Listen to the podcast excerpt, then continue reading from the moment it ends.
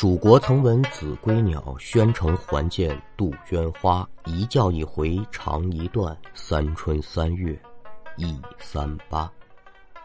Hello，列位民工，欢迎来到空灵客栈，我是说书人悟空，一起聊聊邪乎事儿。本节目由喜马拉雅 FM 独家出品。中国有播客第二赛段已经开始，不要忘记您手中宝贵的投票。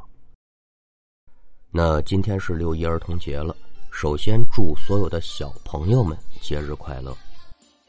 与此同时呢，也希望冒充小朋友的某些同志们能够永远的童心未泯，永远的心性纯良。为什么这样说呢？因为今天早晨起来呢，看朋友圈有不少人在说，冒充小朋友犯法，而且一看那罪过啊。还不轻，就因为这个事情呢，我还特意请教了一下相关从业的朋友。人家大概其给那解释就是说，如果您年满十四周岁以上，依旧愿意把自己当成一个孩子，按现在的话说，就是那谁还不是个宝宝啊？这个没问题啊，谁也管不着你。但是。如果利用孩子的身份来骗取经济利益，那这事儿就得说道说道了。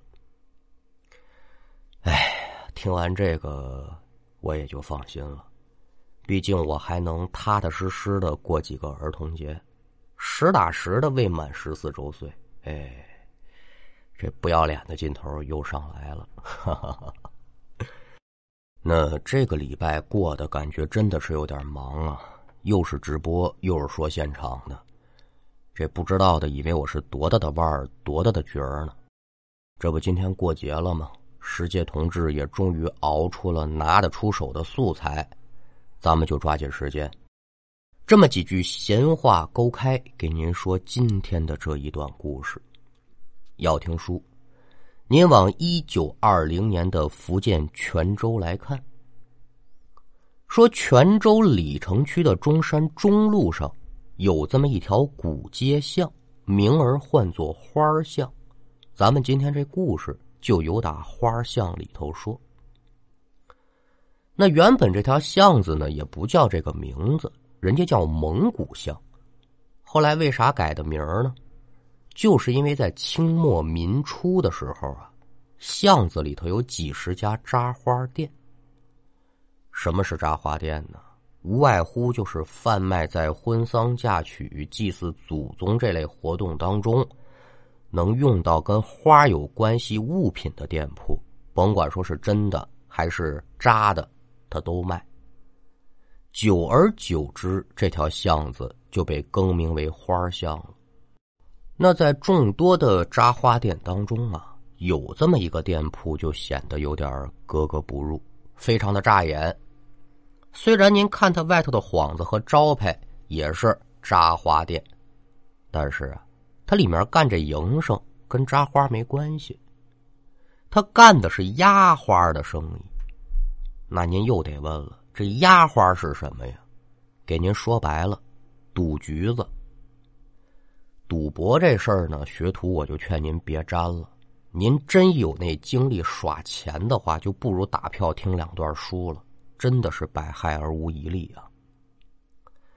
那这个压花档口的老板呢，姓李，也没个大号，咱就叫他李老板吧。一提起这李老板呢，本地地痞流氓的出身，靠着心狠手辣呢，在当地拉起了一股不小的势力。这李老板的主要产业呢，就是咱们说这压花。您别看这小档口不大，但是手底下这几个出千的人，那都是好手。这档口开起来不到一年，生意可得说是做得风生水起，不义之财也赚的是盆满钵满。这日子可就这么一直过，一直来到了这一年阴历七月十五的前后。李老板就发现呢，赌场的生意开始直线的下降。仔细在一盘账牢里坐不住了，这还了得？收益足足是比平时少了四成多。开赌场可就这么回事没有光赢钱不输钱的。你要真这样的话，赌徒就不来了。但是，再怎么输，这点钱对于他们的总盈利而言，也不过就是九牛一毛、不值一提的事儿。可是现在眼见得少了四成多的收入，这李老板可就开始怀疑了。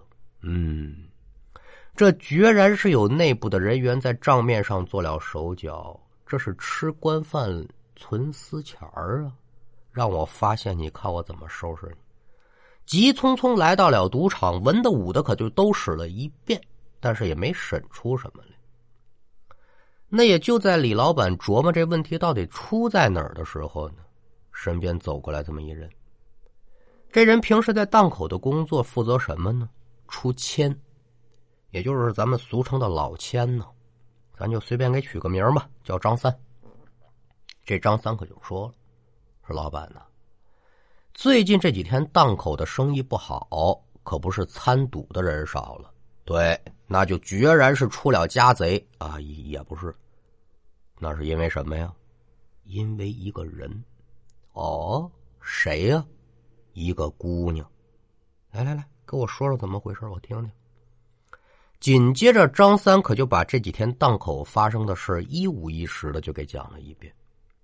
也就是三天之前吧，按现在钟点说，晚上八点多钟，这档口里面得说是热闹一极，这帮赌徒们跟疯了似的，在这耍嚷嚷啊。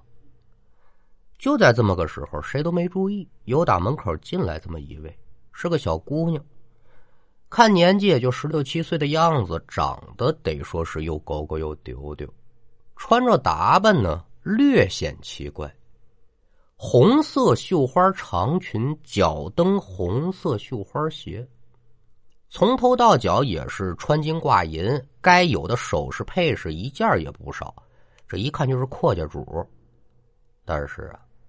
怎么看这姑娘身上穿这身衣服，她就显得旧，显得不合时宜。可有一节，这是赌场，那不是相亲大会。你爱穿什么样穿什么样，你自个说有钱，你进来玩就行了。档口的小伙计发现这姑娘的时候呢，就没把她当回事这姑娘进来之后呢，也没犹豫，跟众人一样掏出钱来换好这个赌资，可就参与到赌博当中了。因为这个是今天晚上开的第一场比较大的这个赌局，你说这庄家上来就赢钱，可不是扰了这些赌徒的兴致吗？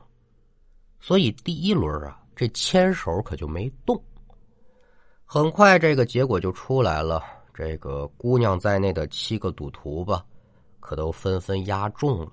庄家是该赔钱赔钱，这就不描述了。可赶等着到了第二轮、第三轮、第四轮结束之后，这现场可是引起了不小的骚动。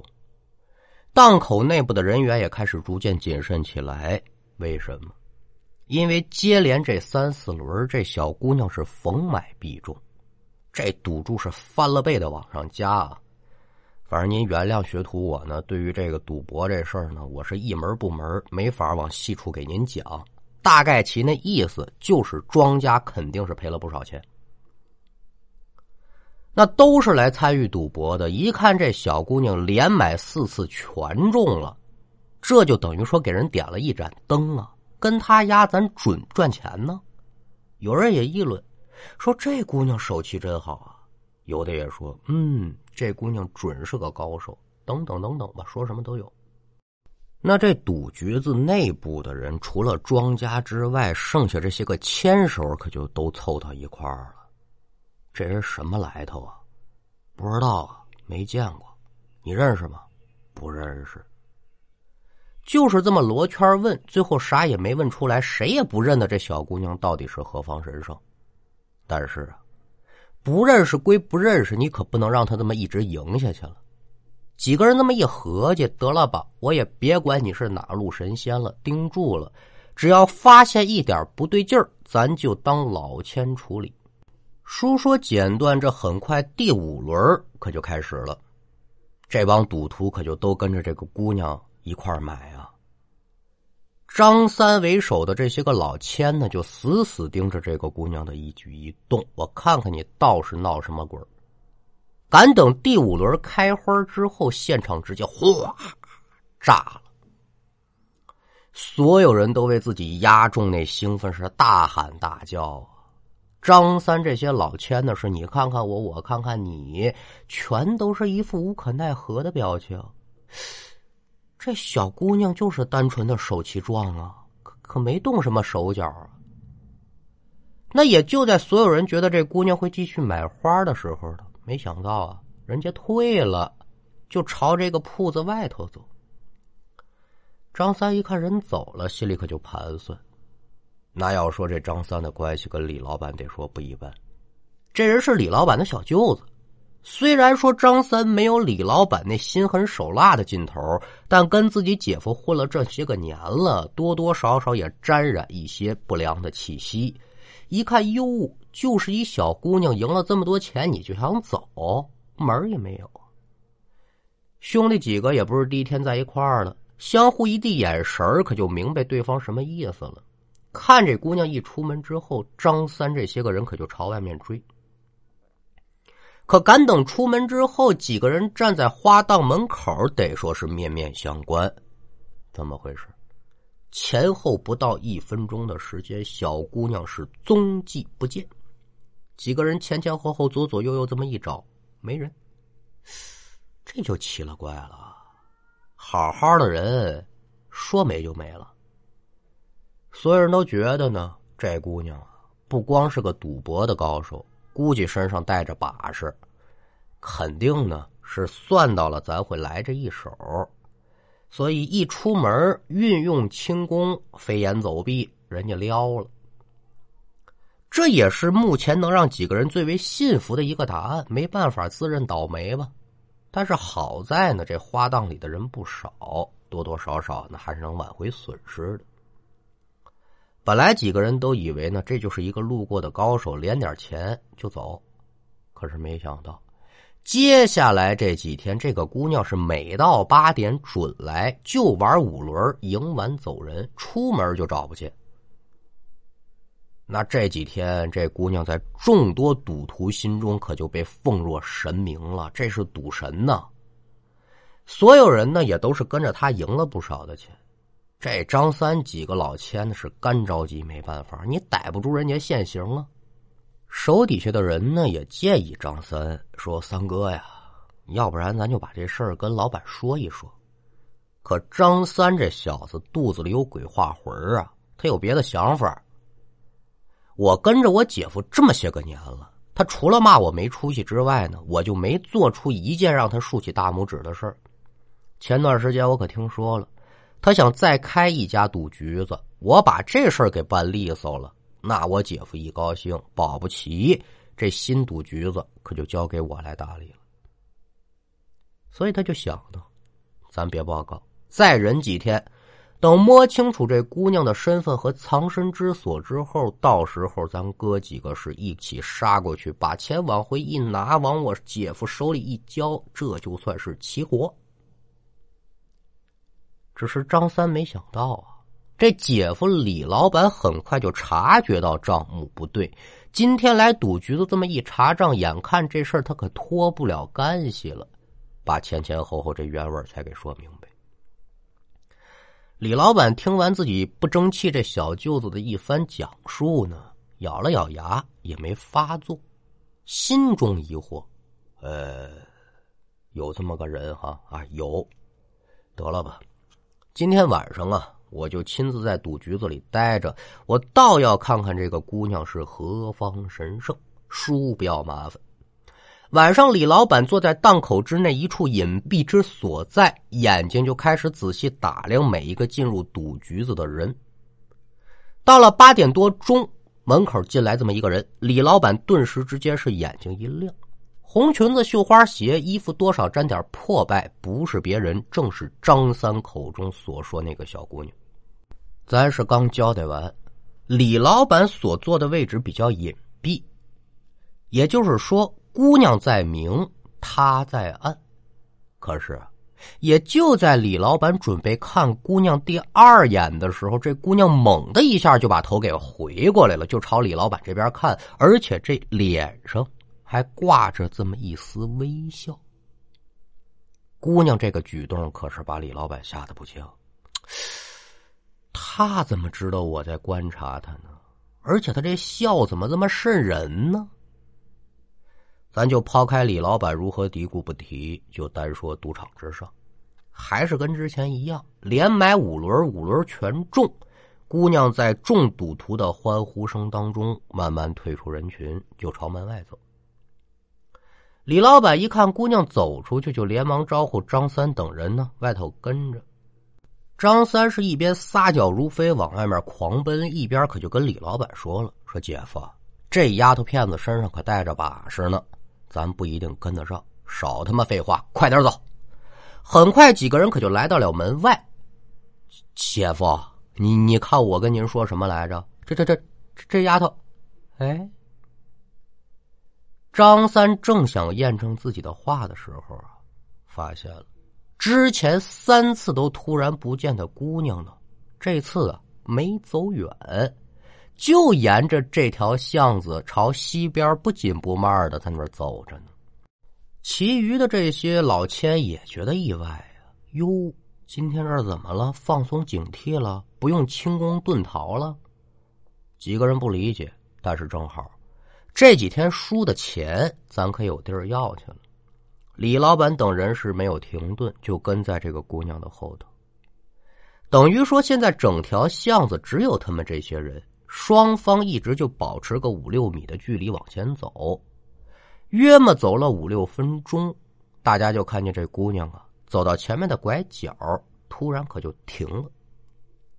李老板就以为呢这是跟踪被发现了，就连忙吩咐张三这些人说：“赶紧藏起来。”自己就躲到路边一个招牌后头，露出半边脸，就偷偷观瞧这个姑娘的一举一动。那您就琢磨吧。虽说李老板他们是行了跟踪之事，但这姑娘可是背对着他们。现在他突然停住了脚步，他要干什么呀？李老板摸不准脉。可也就在李老板琢磨的片刻之功，接下来这一幕可把他吓出了一身冷汗。接着天上月兔高悬，李老板就看见这姑娘是慢慢的把头给扭过来了。随着头慢慢转过来，这姑娘惨白的脸在月光的映衬之下，可是显得阴沉无比。而且这嘴里啊，还发出这种呵呵的笑。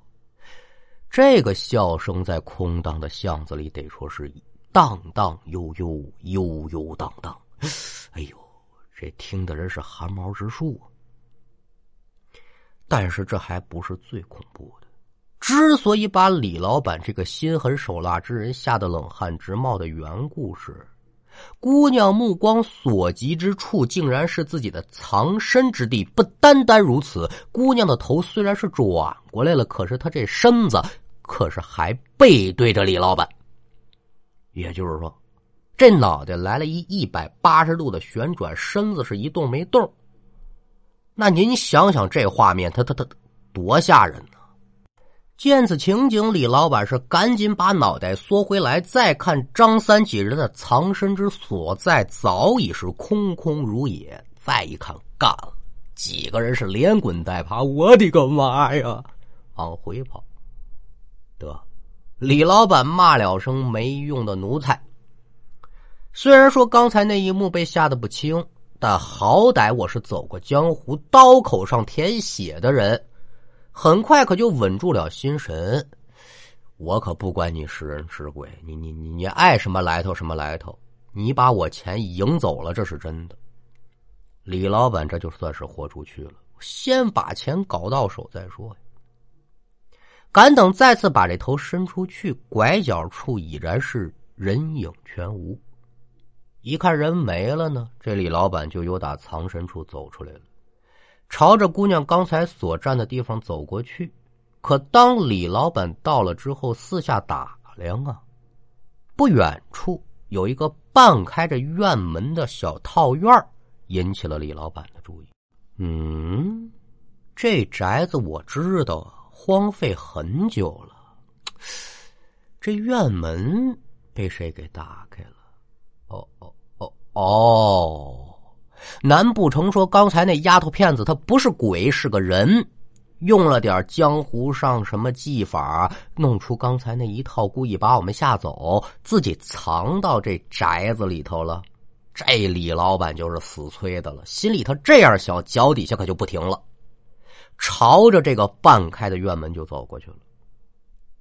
这宅子李老板知道，但是从来没进来过，心里想着这姑娘可能是逃进这院子里头来，所以尽管张三几个人全被吓跑了。他现在就认定了，这是个人，李老板就决定独自一个人进去查看一番。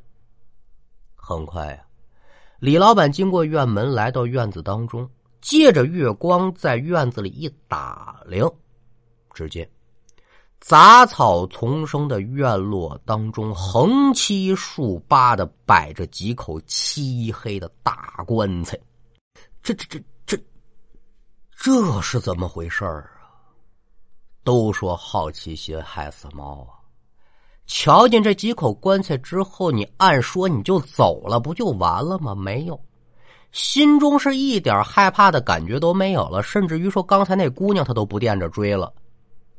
对这几口棺材很好奇，简单数了一下，这院子里一共放了七口棺材，而且都是年代久远。一圈看下来呢，其中有这么一口棺材，可就引起李老板的注意了。这口棺材比其他六口呢要小上那么一号，他就下意识的想靠近看看这棺材跟其他的有什么不一样啊。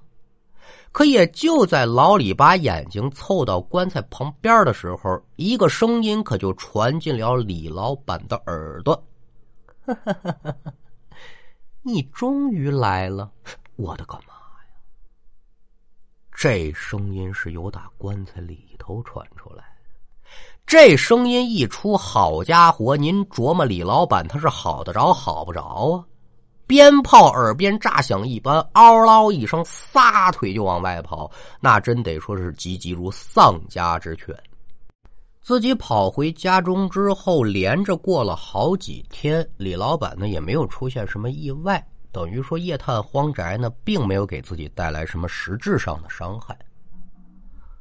而打这之后呢，这个每天晚上来耍钱的小姑娘呢，也不来了。但是啊，这事儿可就在附近传开了，所有人都知道，那个来耍钱的姑娘，她就躺在荒宅之内最小的棺材里头。曾经跟着这姑娘一起耍过钱的人呢，也是为了感谢姑娘。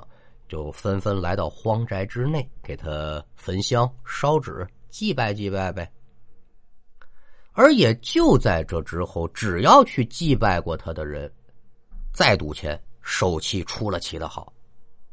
这就导致呢，有好几个赌场因此损失了不少的钱，甚至还有倒闭的。当然了，这李老板也没能幸免，闹了个倾家荡产的结果。那眼见得官财招财，财路被挡，几个老板被迫无奈，聚在一块堆了，找了一个高人，说这不行啊，您得给我破破呀。那怎么破呀？